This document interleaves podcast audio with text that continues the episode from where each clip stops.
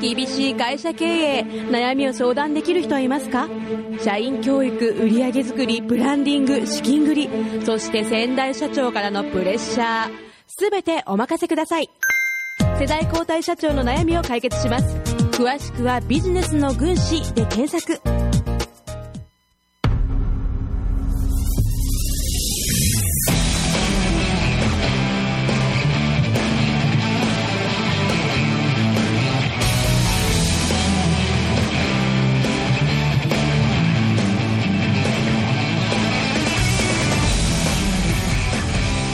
ラジオ搭載見聞録。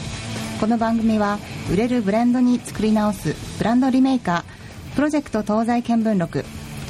世代交代後継社長を徹底的に支えるビジネスの軍師真のビジネスマスターズ。理念作りのプロフェッショナル一般社団法人日本理念コーチ協会。以上の提供でお送りいたします。はい、皆様こんにちは。こんにちはえーいよいよ平成最後のオンエアでございます。ようこそ、えー天神コンビ店に来ていただきました。ありがとうございます。路上から。路上から、はい、ありがとうございます。えー、と、どこから来たんだっけ？筑豊から、え、あ、そうなの？そう、修羅の国から、知らなかっそう、た。吉津川からじゃなかったの、んうなぎ食いながら。うなぎ食いながら ね。ねはい、はい。で、お隣の修羅の国の方？はい、小倉から。本家でございます。あ本家でございますね。はい、はい、で、こちらの美しいけど毒がある友川先生。どちらから？福岡市から福岡ですか。はい、えー、ということでですね、えー最も偏ったラジオ番組、東京の電波を使いながらですね、えー、反、反ちょめちょめ、えー、の姿勢でですね、音源を進めていきたいと思いますが、いよいよ、平成最後ですよ。さようですね。ね。うーんと、あの、小渕さんが平成、天平らかに地になるって言って、あれから30年ですよ。ねちなみに当時、友子先生何歳？中学校1年生。うわ。あ、本当。じゃあ、丸刈りだったんだ。あそうなんですか そっか。友子先生丸刈りだったのね。はい。で、え当時、リッキーはいくつだったの？16? まあちょ、ちょっと近いね、感じなのね。はい、はい。あれ違う同じ だあと計算間違っとるやん。高校生でした。高校生はい。高校生ね。高校生よ。はあはちょっと時代が違いました、あうん。はい。で、杉山さんいくつだったの？社会人ですようん。ね。社会人ギリギリですよ。いや、僕たち社会人。僕、道路工事の作業員だ。まあ、世田谷あたりで僕道路工事の鉄道のあの京王電鉄の仕事やってましたけど、はい、で当時いくつだったんですか？小学校。あー生まれてたのね。生まれてますよ。はいはいはいはい。なるほどね。はい。ということでですね、今日はですね、まあ僕も路上から這い上がりましたけども、えーあえて路上にえー降りて、いろいろと情報を発信してくれてます、古瀬かな子ちゃんはい。がゲストです。よろしくお願いします、はい、お願いします。2回目だよね。2回目。実は2回目。2回目だよね、はい。であの食育推進ネットワークの大中さんの前会長の、えー、とめっこさんとそうです。いうことで、えーオーガニック魂継いでおりますので、はい。その辺も含めまして、はい。えー今日はですねドバンと突き抜けていきますんでよろしくお願いします。You are listening to Community Radio Tenji Komiten 77.7. はい、えー、ということでですね最初のお話を聞きたいと思います、えー古瀬かな子さんですよろしく。よろしくお願いします。大体ね路上でねあの反戦運動とかあの時の、えーまあ総理をふざけんなとか言ってる人はですね公共の電波乗らないんですよ。はい、乗らないんですけどすいません。ね、で僕はあの乗せたいなと思いまして、ありがとうございます、うんうんであの日本だとさそういう運動ってちょっとさ怪しい人って思われてさみんなから敬敬遠されるけどあなただってそのね一般的には普通の生活をしているわけだし。そうですよ。某オーガニックショップでちゃんとね働いていますし、はい。えーまあ、それ以上にた、まあまあ、福岡のオーガニック界に、ね、こう影響を少なからずとも与えてきている歴史があったりそれ以外の、まあ、たくさんの経済活動もやってえーいらっしゃると。はい。なんかあの金融関係もなんか最近やってるらしいね。金融金融というか市民金融ですね。もやいバンク福岡という。はいはい、はい。はい、もう10年になるんですけど、この活動も。うんうんうん。うんはい。えっと、資金、はい。資金、志のお金ですね、それをまあ市民から集めて、まあ、NPO だとか、普通に銀行から融資を受けにくい社会的企業に融資をするという活動を、そうですね、やっておりまして、うんこれが10年になりますかね。なるほどね。なかなかでもね、銀行からお金借りられない人っていますよね。はい、大体ね、業績がね、前年度とかその前の年とかこう赤赤が続くと銀行お金貸してくれないんですよね。そうですね、あと新規事業の立ち上げがすごく難しいので、うん難しいね、まあ、事業計画をうまく作ってねその、まあ、売れ筋のアイディアだったら、まあ、今1000万ぐらいだったらなんとかなるかなと思いますけど、まあ、担保があるともうちょっと跳ね上がりますが全くもって過去歴が、えーなかったりするとやはり借りにくい。うん。で2年間ぐらい走ったら過去2年あるんでちょうど昨日から募集が始まりま始まりましたけど、えー小規模持続化補助金とかがですね、まあ、ターゲットに入ってくるんですけどそうでない方々いっぱいいらっしゃいますよね。いっぱいいらっしゃいますね。うんまあ、そんな中で、そのおもやいバンクも活動していらっしゃいますが、えーオーガニックのお食の方のね、はい、えーショップでも働いてますけれども、はい。これ、どうですか、お客さんの最近の傾向として、なんか、最近、うん。あもうですね。これも関わって10年近くなるんですけどお客さんの層が変わってきてるなというのがありまして、うんうんうん。前はもうガッチガチの私オーガニックよみたいな方がね、多かったんですけど、うんうんうん。最近はまあ若い方がファッション的に取り入れたりだとかあとビーガンって呼ばれる、まあ、菜食主義者の方も増えてきたなという印象ですね。やっぱ買い物が、えー、と自分の責任っていう感じの意識持ってる方も増えたかなという気がします。なるほどね、はい、友香先生もね、あのオーガニックの大会でございますが。なんで笑うんですか？いやいや、ちょっと振ってみようかなと思ったんで、どんな反応するかなと思って、突然大体壊れるんで、ちょっと壊最初壊しとこうかなと思って。でもそうですね。買い物はあのあの投票だって言います、ね、そうですね、はい。えーまあそんな中でですね、まあ、オーガニックも関わってますよ。で、もやいバンクもやってますよという中で、路上で戦争やだねって言って、今だって平成の時代になってから日本は自ら戦争に関わってないじゃないですか。いやいやいやいやえ？いやいやいやびっくりするところですよ、皆さん。はい。えー、え？本当のことじゃあちょっと知ってるんなら、この公共にやっぱり乗っけてもらってもいいですかね？やっぱりですね、日本ってうん。アメリカの同盟国なわけじゃないですか、そうですね。でアメリカはずっとこの間戦争をやってきたんですよ、はい。でまあ日本はお金の面で特にアメリカに戦争協力をしてきたっていう。うん。それをまあ推し進めてきたのが私が路上で訴えてます現政権、うん。安倍さんなんですけども、安倍さんが、安倍さんが決断を、まあ、あ取り仕切って、えーとおえーとまあ、お金の面で、えーアメリカを応援している、まあ、アメリカの軍事力を応援していると言ったらいいんですかね。そうですね、まあそれだけじゃないんですけど、うん。まあ、最近はもうここ数年、うんもう安倍さん、うん。戦争をやめてっていうアクションを中心にうん。やってるっていうのはそういううん面がありますね。あの多分ほとんどの情報をつかみに行ってない方々は、何言ってんの、この人はっていうことですよね、だって平成になってから戦争一回もやってないじゃんっていうことですよね。はい。でも実際はお金の面で、まあ、あらゆることで関わってるよっていうことで振り返ってみたら、あの中東の湾岸戦争のパトリオットミサイルってありますけどね、はい。パッケージはパトリオット紙ですけど、中身はほぼ日本製だったっていう、そうですね。その日本の軍事産業っていうかそれの技術的な面でも協力をたくさんしてますし、うんうんうん本当、まあ、イラク戦争は日本の資金援助がなかったらできなかったとまで言われてるぐらいですし。なるほどね。はい、アメリカが国債をね、いっぱい発行したのを買ったのは日本ですから、はいはいはい。ってことは間接的にまず協力してるわけですよね。まあ、間接と捉えるかどうかは、うんうんで今回、法律が変わって、何か日本もそのお武器輸出ができるように法律が変わっていく流れがあったりとかはい。いうのもありますよね。まあ、そういう戦争への道って言われるものをこう、ね、安倍さんは順調に作ってきているっていうので、まあ、私たち市民っていうのは声を上げなきゃっていうので、うん路上に立って、まあ、月1回アピールしてるんですけど。なかなかでも本当のところまで踏み込んで聞いてみようかなっていう人いませんよね。そうですね。大体あの言葉を投げかけられることが多くて、そんなこと言ったって軍事力を持たないでどうするんだとかあ中国はどうするんだとか、うん。あとこの間はあの軍事オタクの男の子から、はいはい。あのちょっと説得力が数字の面でないからもっと数字を交えていったらどうですかってどっちなんだろうこの子はみたいな思いましたけど。なるほどね。で中国はどどうすんだとかいうその後ろにですねインバウンドの中国のお客さんがずらずら並んで買い物してるっていう、はいそう。このインバウンドのお客さんと仲良くしなくてどうするんだっていうことも言った方が。どうするんだですよね本当。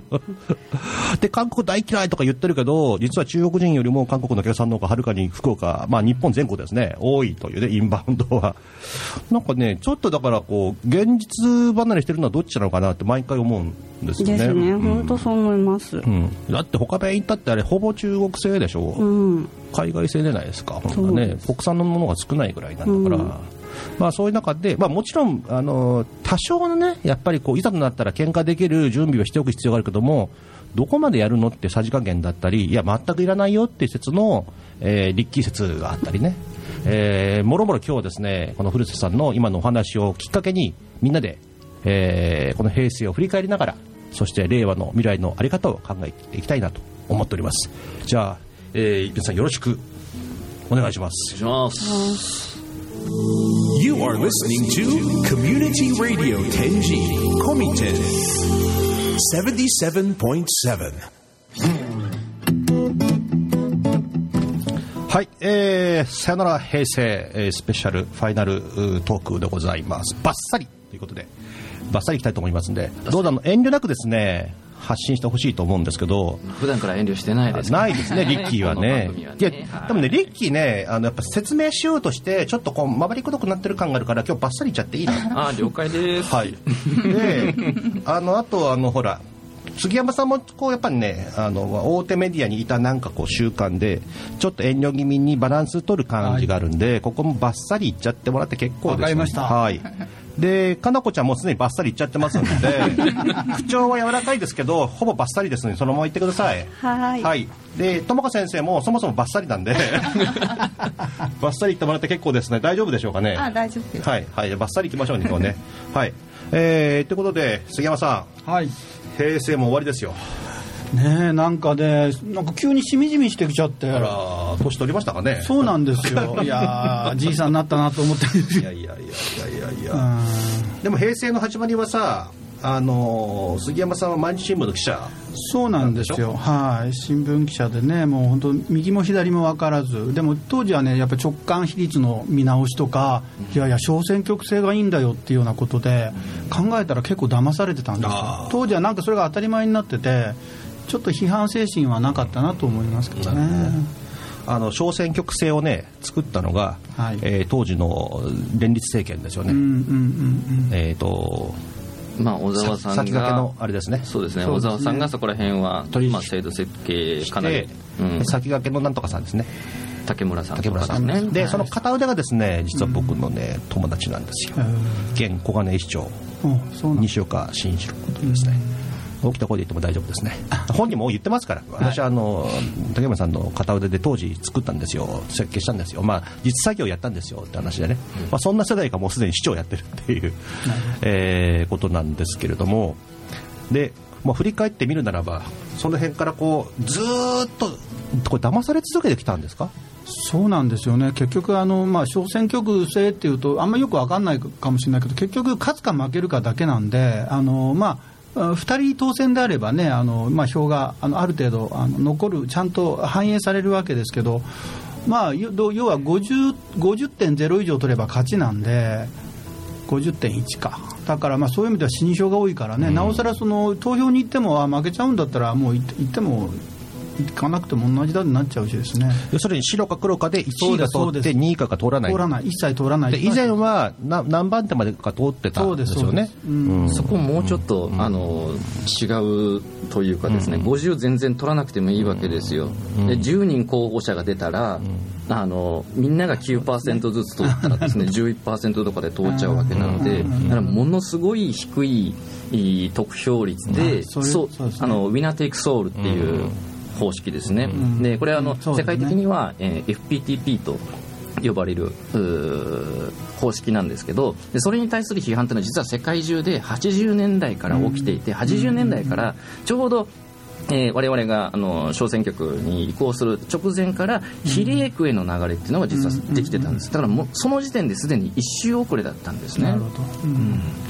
今の指摘でもすごく重要で現在あのじ自民と公明が与党大体組んでてですねあのす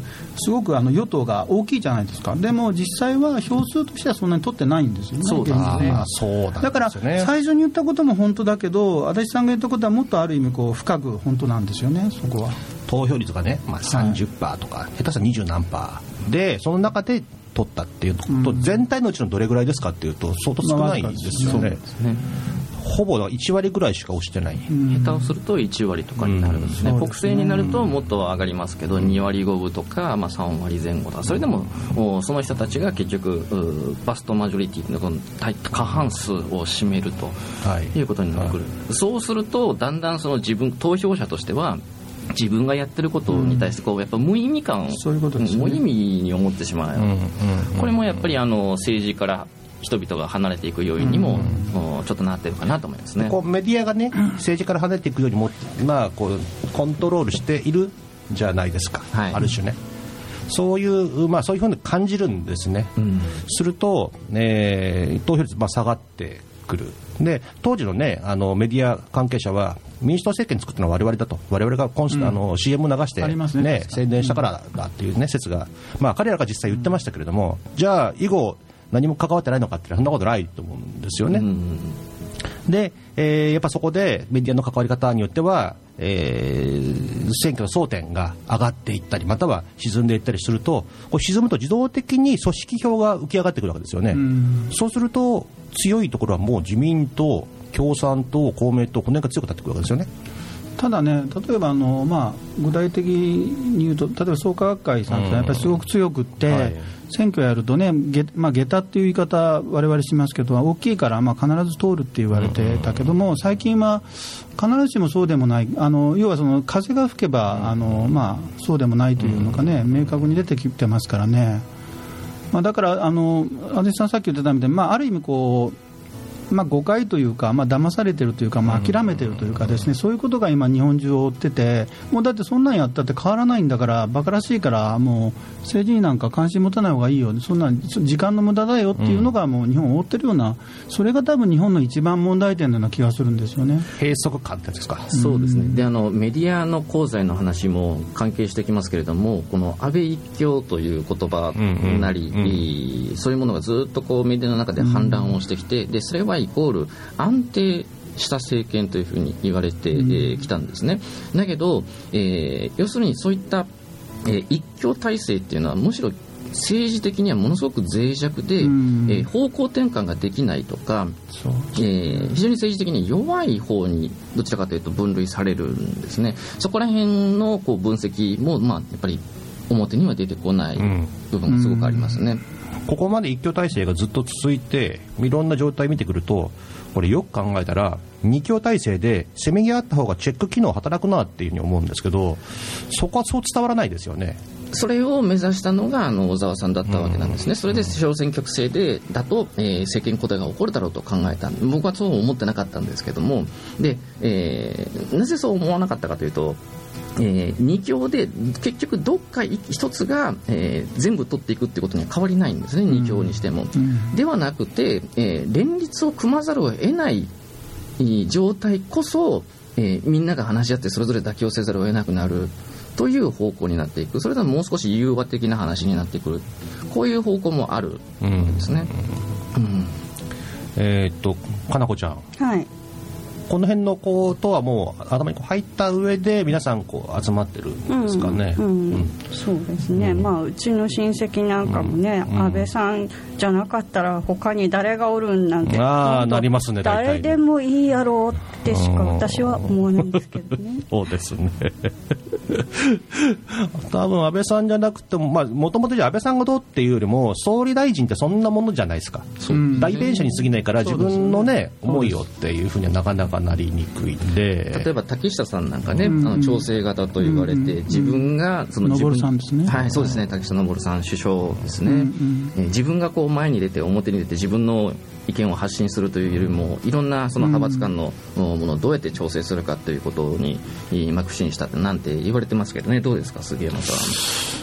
そうですね。本来はね調整型の方がやっぱりいいんでしょうけどね、今のやり方だと、まあ、確かに脆弱なんだけど、やっぱりそれでも一強なんですよね、で一強の悪さっていうのがあって、あの前は自民党にはたくさん有能な人がいたし、野党にもいたんですけども、こうなると、結局、あ安倍友しかあの偉くならなくて、考えたらでしょ、あの閣僚はほぼ安倍友なんですよ。はい。であの党の人事もほぼ安倍友なんですよ。で、あのえーか閣僚でちょっと、まあふまあ、不祥事とかあって、まあ、少し辞めて退いても、またあのえしばらくあの自民党の幹部をやって、また閣僚に戻るみたいな、こう人事ロンダリングがあってですね、でここれみんな忘れてるんですよね、だからそういうことで、そうなると、もう他の人たちは、もういくら頑張っても無駄だから、で例えば資格を送られてあの選挙で落ちるんなら、あのまあうんまあうんまあ、あんまりえーやらない方がいいよってことになっちゃうからですね。そうですね。そういう意味ではあの人材がいたんだけど今どんどん人材が落ちてる悪いようになってるような気がするんです。これは本当野党も含めてね、まあ、あのオリンピック憲章を読んだことがないえー五輪賞とかですね。あーそうですね。お話にならない。でそれをまた自慢げに言って、まあ、冗談のつもりかもしれないけどもそれはやったら言ったらいけないことだっていうのがもうわからないですよね。まあね、サイバーセキュリティ大臣がネット使ったことないって最強の最強のセキュリティ。最強のセキュリティですからね、ハッキングしようがないという、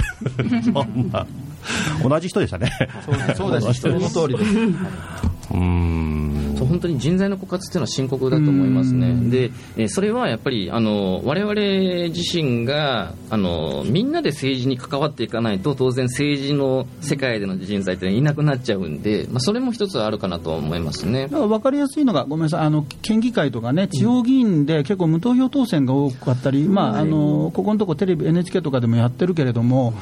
あのもちろんなりたい人もいるんだけど、なりたい人がいないあの地域ってのは結構多いんですよ、すでにね。だからそうなると結局、まあ、いつものよく分かんないけど、いつもの人が通るっていうことに、特におじさんが通っちゃうと、女性はいつまでたっても出れないという。今回の地方選、最高齢5 92歳でしたね、新人で通りましたけどね、新人。新人で、あの例はね、まあ、ありだなと思うんですけど、ある意味ね。ある意味ね、老人党みたいなですね。老人の、ね、代表で、まあ、結構元気な人だったらしいんですけどね、あの肥前鹿島ですね、あですね。はいはいははいい、鹿島市ですね。うん。年齢もさることながら多選ですね、うですね何回もあの連続10期とかですね、えーでしかもそれってあの自慢なんですよ。そうですよね。あの民主主義においてはむしろ逆でそれは恥ずべきことなんですよね、で例えば10年とか25年とかあ勤続すると例えばあの福福岡市役所なんか行ってみると分かるんですけども勤続表彰のお写真の額がですねあの応接室のところにぶわって並んでるんですよ。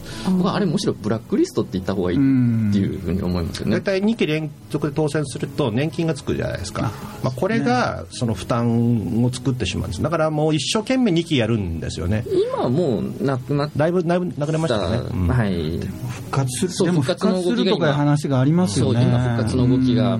ありますね。まあ、ちなみにねあの東西見聞録東京の方の、えー支店というかオフィスは東京都狛江市なんですけども、狛江市もこの前選挙をちょうどはい。ぶち当たって、統一ええであの僕のあの、まあ、古い友人が狛江市の議長をやってたんですよ、えー前回の選挙では1600票、で今回はなんと600票しか取れずに落選しました。議長やってたんですよ、で自民党の、ね、青年部って結構幹部なんですけど、いいやつですよ。めちゃくちゃいいやつ、なんだけど落ちたんです。でもう一人の友人まあ、あの実は同級生も市議会出てまして、1700票が前回、去年だえー、と5年前だったんだけども、えー今回はな、えー、とやっぱり1000票抜けて700だったんですね、すると、実はボーダーが700ぐらいだったんで、んだ。ちょうどね、友達の方が通って、議長の方が落っこっちゃったんですよ。あでもう一人、実は自民党から出てた女性議員が一気にですね、えー1500票ぐらい上積みまして、でその他にも女性議員が一気に躍進して、女性の新人がずらずらっといって、彼らの票がもこう盛り返されたというか、女性の方に行ったんですね。あの基本的にいいいい議員であるかどうかと、いい候補者候補者であるかどうか全然別の話なんですね、うん。だけど振り返ってみるとですねやっぱ昭和の時代って、まあ、僕らが知ってる昭和後半ですけどいい議員のことは、えー議員の行動がやっぱりメディアに乗ってそれでもって有権者結構判断してたように思うんです、で今議員の例えば議会内での行動っていうのがあまりメディアでこう発信されなくて細かくですね。そうですね。発信されなくってそのことによってせっかくいい議員がいてもその議員が何どんな仕事をしてるか我々にあんまり伝わってこずに、うん。えーいい議員といい候補者がどんどん乖離をしていく、うん。あの選挙期間にうまいことを言うとか、えー組織作りをきちんとしてるとかそういうその議会の外でうまいことやってる人が、まあ、選挙通るみたいなのがあるかなとは思いますね。僕はあの都会、東京のど真ん中の選挙で、地方都市、中核都市の選挙と、もう超ローカルの選挙を全部見てきましたけど、これもうね、全部戦略違いますね。で例えばこの前お手伝いしてこの番組に出出てもらった、あー山口さんがね、えーあそこはね投票率78%とかおーそんな79%ですよ。で、えー年齢層はもうほぼ60以上なんですね、で彼らがどんなに若い人たちの意見をってやってももう投票を知れてるわけですよ、はい。もう高齢化してるんで。でそのもうもう超高齢化の過疎地の選挙とさ東京の、えー南関東エリアだともうあの大企業のサラリーマンたちがいて、奥さんたちがいて、っていうもう流動票がなこう多くてでものすごくそのこう、ね、えー流れやすい。で狛江は実はあの、えーセクハラ問題があったんですね市長の。はいはい。すみません、大分県出身のですね、市長がセクハラをやりまして、で、ひっくり返ったという中で、まあ、大騒ぎになって、メディアもバンバン伝えましたんで、女性がまあ、2票が集まったと、テレビメディアの影響ですよ、こんなにメディアが集中するっていうのは、事件ぐらいないしかないんですよ。そうですね。で、じゃあ、地方に戻ってね、地方に振り返ってネットでバンバンやったところで、えー見てるのは若者たちだけで票が入らないっていう、このだから同じ戦略では刺さらないってことですね。そうですね。全部ち地方ごとに違うってことなんですね。もうあの若者票に関して言うとネットでバズるかどうか、うん。もうこれに尽きてしまうところがありますよね。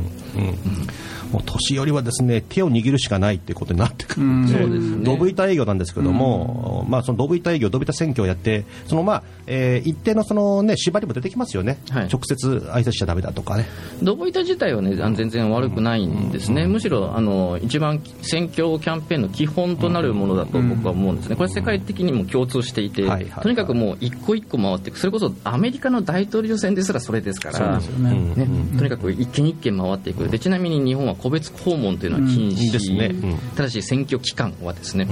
選挙前にもうだから決着がついちゃってるってことなんですよね。そう選挙の前に、えー個別訪問とは関係なしに選挙運動でたまたまそこに用事があって行きましたよという形、ねこうちょっとグレーなんですけど、これをみんなやるんですね、日本の場合は。でそれを、えーきちんとやってるかやってないかで、だいぶ票には差が出てくると思います。友子先生もねあの仲良しのお友達が選挙出てギリギリもう惜しいところでね落選になりましたけど、お手伝いしてみてどうでしたか？そうですね。うーんなんか特別な世界に感じましたね、うん。確かにねあそうか、その中で行われていることとかやっぱりその戦略だったりとか、やっはいぱりこう市民というか一般的な立場として考えてたもの以上にやっぱりいろんなこうあの段取りだったりとか、はいはい。そういったものが必要な世界なんだなということをそうですね。ね。やっぱりあの普段我々が生活して感じていること思っていることを戦術レベルに落とし込むっていうことがどうしても選挙の時に必要になってくるんですね、はい、その辺ですよね。そうですね、はいあの最初のね戦争を日本が加担してるっていうところから始まって、まあ、選挙のこ 話までこう来ましたけれどもこれやっぱつながってるんですよね。うん。そうですね、と思いますね。うん、で結局決定権がそこに集中するから、まあ、ある種好き好き勝手と言っちゃあれですけどもまあ、あの力が強いですからね。そうですね、まあうん。数の論理で押し切るってことが起きてしまう、ってことは、やっぱりそうそれが嫌だなと思ったら、選挙でその違うその政権を取らせなきゃならないってことですよね。そうですね。それは本当大きい部分で、うん。あの議員が先ほど多選に対する批判を私しましたけどもこれとその政権が長く同じ政権が長く続くことの弊害ってやっぱり一緒なんですよね、だからあのその政権がいくらいいことをやっていていいことをずっと長く続けていたとしてもやっぱりあの一定程度の期間経ったら入れ替える方がやっぱり健全にはなるんですね。水と同じですね、やっぱりこう溜まっていくんじゃなくて、こう循環しないと、えーまあ、汚れがはい。発生しますんで、やっぱりこう循環して真水に切り替えていかなきゃならないってことですね。よどむんですね。よどんでいくんですね。はい。あのまあそんなあの僕らからするとちょっと遠くに離れたような政治が実は 僕らの生活のお一番根底を握っていたということをですねもう一回、えーしっかり認識しなきゃならないなというふうに思います。はい厳しい会社経営悩みを相談できる人はいますか？社員教育売上作りブランディング資金繰りそして先代社長からのプレッシャー。すべてお任せください。世代交代社長の悩みを解決します。詳しくはビジネスの軍師で検索。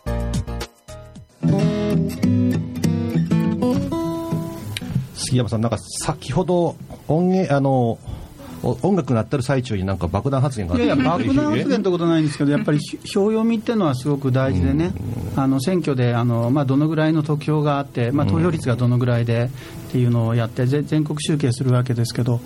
まあ、それに関してはですねあの、まあ、当然、一番知りたいのは首相が知りたいわけですよ、すべてどの選挙であっても。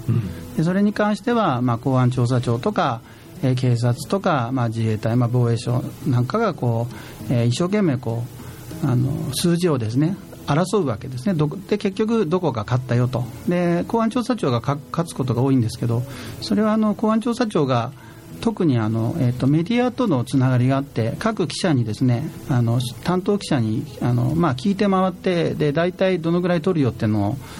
をやるから当たる、まあ、もちろんそれプラスですね、まあ、自民党はあの、まあ、電通を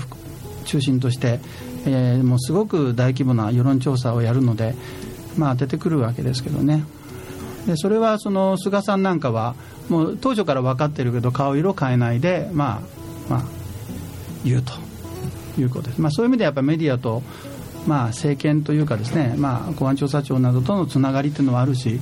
私も記者時代は随分あの公安調査庁とのつながりはありました、うーん。はい。まあ、今でもそこは変わらないでしょうね。なんかプロレスですね。プロレスですねロープに振ったら帰ってこなきゃならないっていうね、うん。ただやっぱ公安調査庁のあのっていうのは分かりやすくてあの彼らはバレても全然いいんですよ。だからあのつ追尾する時も堂々と追尾するのあ来てるなって分かる、ねあのー僕も青年会議所って団体に14年前まで、あのー現役メンバーでいましたけども当時、まあ、ラストイヤー40歳の時はですね東京ブロックの副会長ってやってまして、えー会長からですね1年の終わり頃にちょっと新郎君お願いがあるんだけどって何ですかね。って言ったらいや憲法改正のお事業1個立ち上げてくんないかと。ででなんでですかと。いやちょっとね東京 JC からオーダー来たんだけども、まあ、そもそも自民党からやってくれって来てるんだよと、でまあ、手一杯で回できない。で東京ブロックだと全東京エリアだからやってくんないかって回って顔ぶれ見たら君しかやる人いないんだけどって言われて。いや俺当時政策系じゃないじゃないよと。あの研修系ですよと。名誉なことですよねでも考えたら、うん。ですただ受け取れないって断ったんですね、なんでかって JC って別に自民党のそのね株団体とかいうわけじゃないをですね担ぐ組織ではない、で地域の中、市民の中、社会の中に問題点が何があるかってことを、まあ、ヒアリングして、その中からこうあるべきっていう未来を提示して、その事業を展開するのが本来の理念なんで、うん自民党から、えーというのはちょっと違うよねってことでお断りしました、でまあ、そもそもそれ誰が言ってるのって言ったら、いや、これから総理予定の安倍さんがアリバイ作りやってくれって言うんだよねって、おお、すげえみたいなね。まあもともと安倍さんはやっぱりねあのその勢力のもともとトップでしたからね、まあ、ホープというかエースというかね、でしたもんね。憲法改正がそもそもね、うん。そもそもやりたくてっていうのがあるわけですよね。でまあ、もっと古く言えば、あの小泉さんなんかはもうあの若い頃から郵政民営化ってずっと言ってきてるんですけど なぜよってね。で自分が総理それぞれそのやりたいことがあるんですよね。まあ、まあそんな中で、まあ、今ね青年会議所なんかは割とは憲法改正の方にどっぷりこう入っていますけどもだから僕もあの僕が卒業した団体の中で文章を書かせてもらって、えー後輩たちがねあのスポット当ててくれて僕のインタビュー記事を上げてくれましたけど政治にコントロールされるなよ現役のメンバーはってことも書いて、まあ結構あのそれはそれで響いたようなんですけどね。あのやっぱり政治家は当然あのやりたいことがないやつは政治家になっちゃいけないと思うので、それはあのすごく正しい姿だと思うんですね、で問題はやりたいことを隠すのが一番ダメなパターンですよね、でそのやりたいことやりたいテーマをがあるんだったらそれをつまびらかに公にしてドーンと出してこれどうやねんと、うん。で反論が来たら堂々と受けて立つと。いうんだったらやっぱり民主主義ってどんどん活性化していくんですよ。まあやりたいことを隠してごまかして、えー別のことだったり、えー嘘をついたり統計をごまかしたりとか、もうこれはもうやっぱり最悪ですね。そうですよね、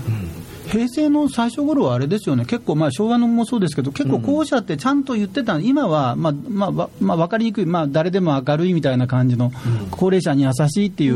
まあ、そういう言い方はするけど、なんてどどうとでも取れる公約をするのがいい候補者に今、なってません？結局あの、まあ、マニフェスト選挙っていうのうん。が一時期盛り上がった挙句、まあそこに限界を感じてまたその原点回帰よりもさらにさらに後ろ戻っにたんですね、先祖返りっていうかですね。はい、そんな感じがしますね。だからマニフェスト選挙もですねちょうど僕ら JC やってる頃にマニフェスト出そうってことでだいぶやって、あのー公開討論を、えっとね、千葉のなんだっけななんとかってところと一緒に組んで、まあ、やり始めたんですね。で公開討論会もだいぶ進んだんだけど結局人のイメージで選挙にする側にこうまた戻っちゃったってことですよね。そうですね。内容じゃなくなってしまったそうですテクニックでもう選挙は乗り切るみたいな感じが、でこれと小選挙区制って実は非常に深く結びついていて、結局あの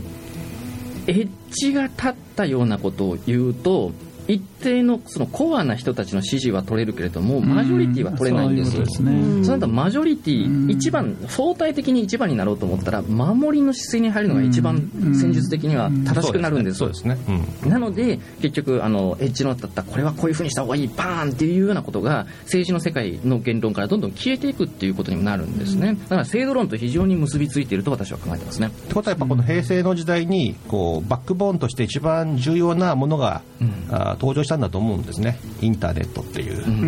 ん。そうですね。ネットの登場によってエッジが立つことをその出る杭は打つみたいな、バッシングのお話ですよ。はい。そうですね。日本だからうん。って考えます、そうあとバッチバッシングですか？うん、その出る杭は。ああ出る杭は、まあうん。どこでもやっぱり出る杭は打たれるんですけれども、あの打たれても出るっていうところですよね、あの例えばバッシングを受けるととりあえず謝罪しなきゃっていうんで、うん。とりあえず謝罪して引っ込んでっていうふうに例えば芸能界のどうのこうのとかでもいっぱいあるじゃないですか、うん。でこれもあの政治家もまあ似たようなもところがあると思うんですけどとにかく謝ってその場は、えー過ごすと。で自分がもし正しいと思って言ってるんだったらそれを貫き通すっていうふうにはやっぱりならない。ここがどっちかというと違うとこかなと思いますね。バッシングはやっぱりあります。ものすごいありますね。バッシングされてますよ。あ、俺か。まあなんかね、どこ行ってもそうだし、まあ、特に古いところはね、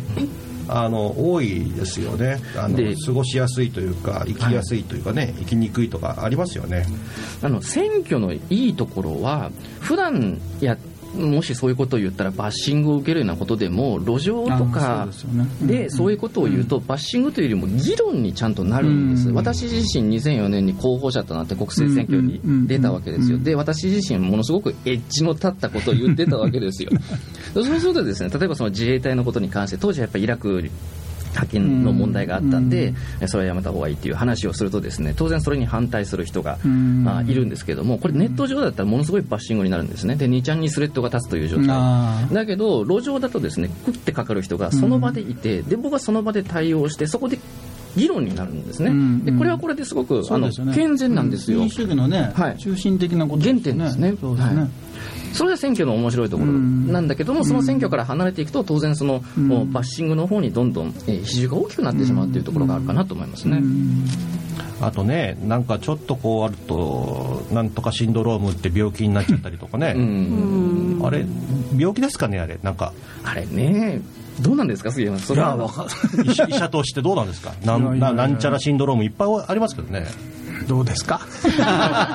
便利な言葉でそうですね。あ便利誰誰にとって便利な言葉なの？それは。それはね医者にとって。ですよね。なんだかあと ADHD うんうんとかもう僕ほら ADHD だからえ違う？まあで大体 ADHD でしょ？エッジが立った人たちは。ん。違いちゃいますか？最近ちょっと自慢してそういうこと言う人いますよね。はい。僕ですか？いますよね。はい。何がもうねなるほど、まあ、あれはねあのああれはというかですねあの精神関係の病っていうのはあのすごく最近今面白い本を読んでるんですけど、あのイタリアでね精神病院って全部なくしたじゃないですか。でその経緯をちょっと今あの読んでいてですね要するにあの病名をつけてこの人はこういう病気だっていうふうにすることで、えー社会から一定の距離を置くうん。あの周りの人がですねあるいは医者がというなんか装置になっているうんなっていう考えからああいうふうにあのん。精神病院なくすってことをしたらしいんですね。でまああのまあ、日本の現状からするともうこれはもうだいぶ違う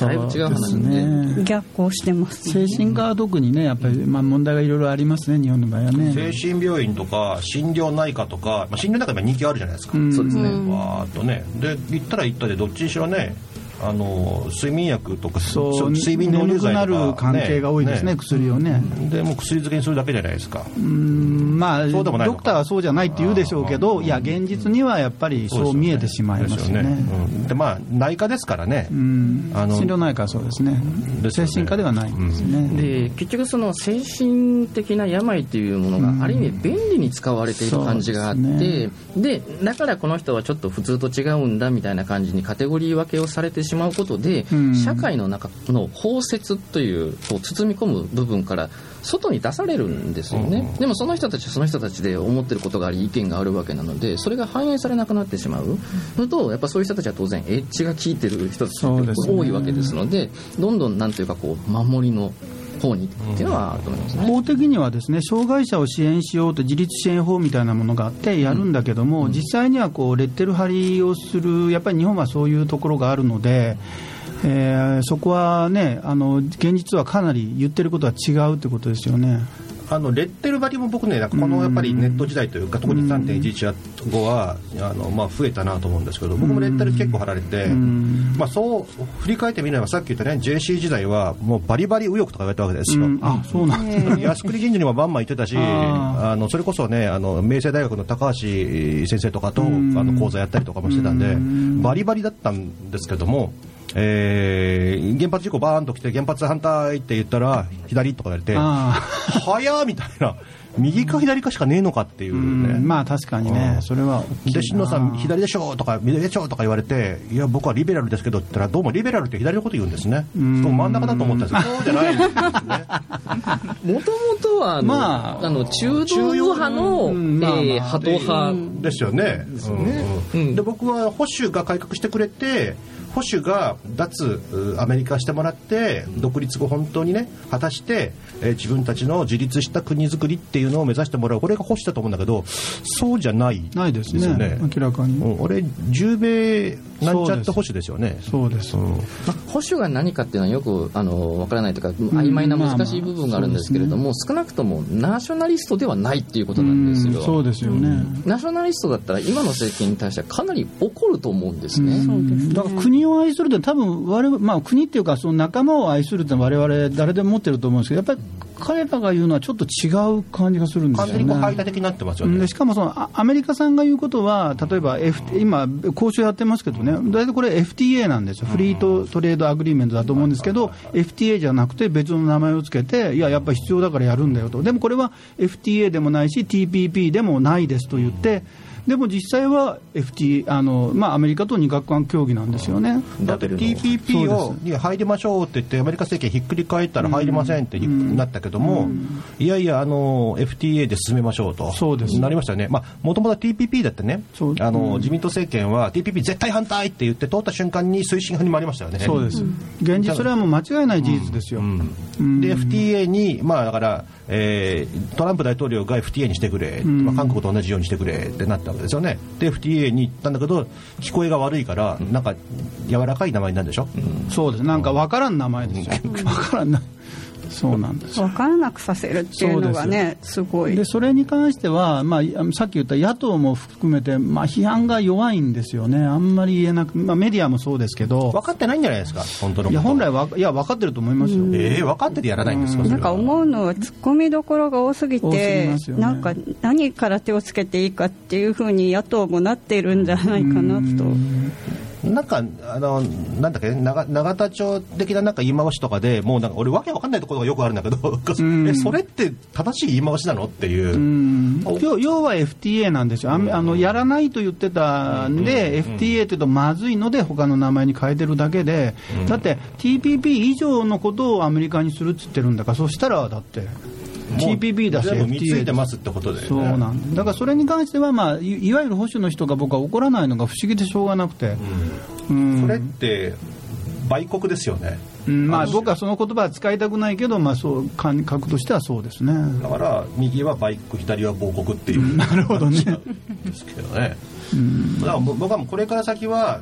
あの右でもなく左でもなくっていうスタンスから右でもあり左でもあるというスタンスでうん考えていく方がもう未来につながるんじゃないかなと思うんですよね、うん。だから右的な要要素もありますよ自分の中に、ん。左的な要素もありますよ、うん。でその中でどうするのっていうのを考えないと、うん。中間にいる僕らみたいな中小企業の経営者はどっちつかずのね従業員たちは左だし、えーね、も元方さんは 右だしで挟まれてもうたまりませんよっていうね自民党に騙されないぞ、うん、そうです。そうだ。うん、だからあの北尾洋二を党首にした中小企業党を作るぞ。あいやダメかそれ。あなんかあいないな今。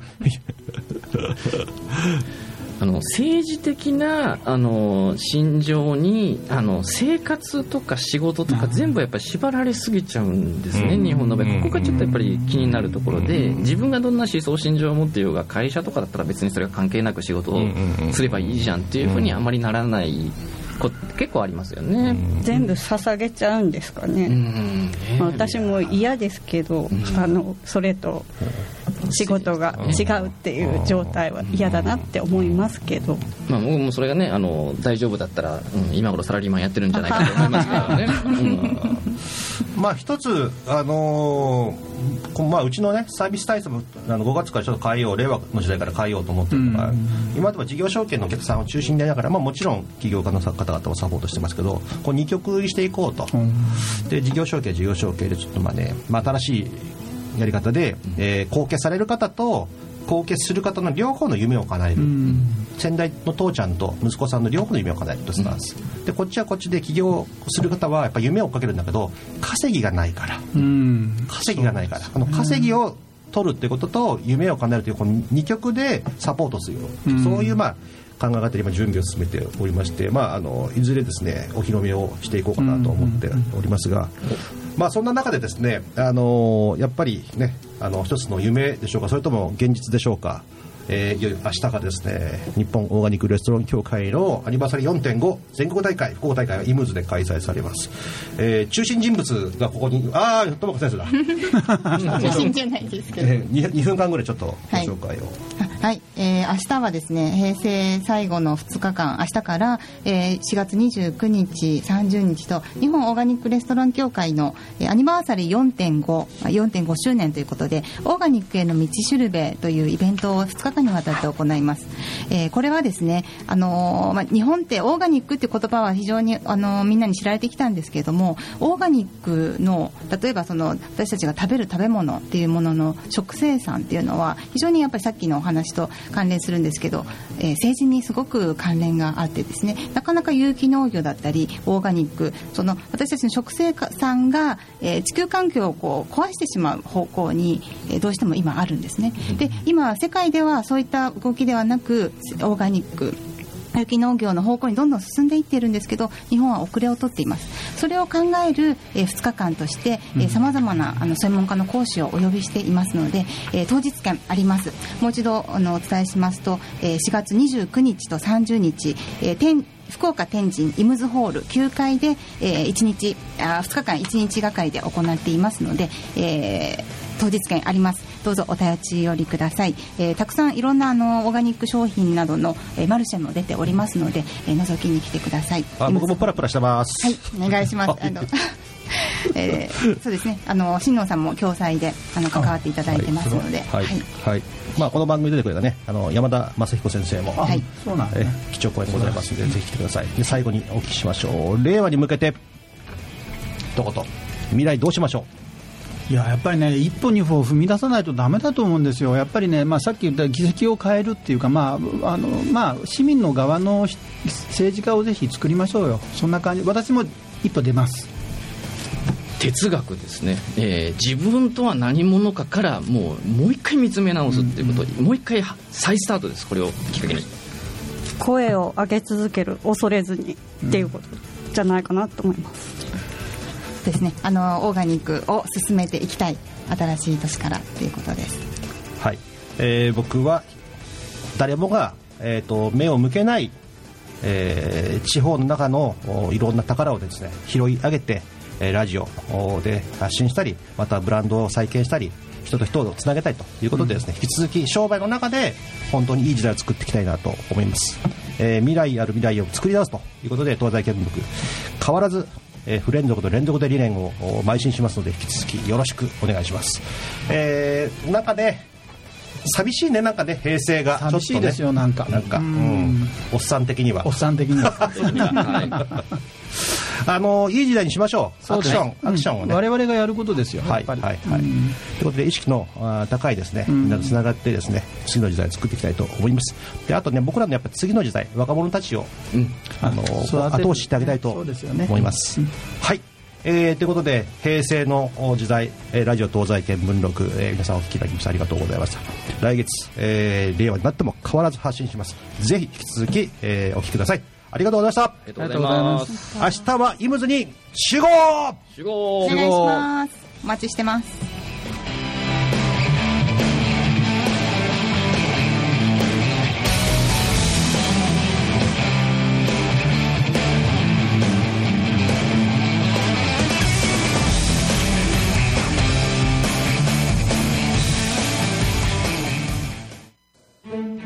会社経営悩みを相談できる人はいますか？社員教育売上づくりブランディング資金繰りそして先代社長からのプレッシャー。全てお任せください。世代交代社長の悩みを解決します。詳しくはビジネスの軍師で検索。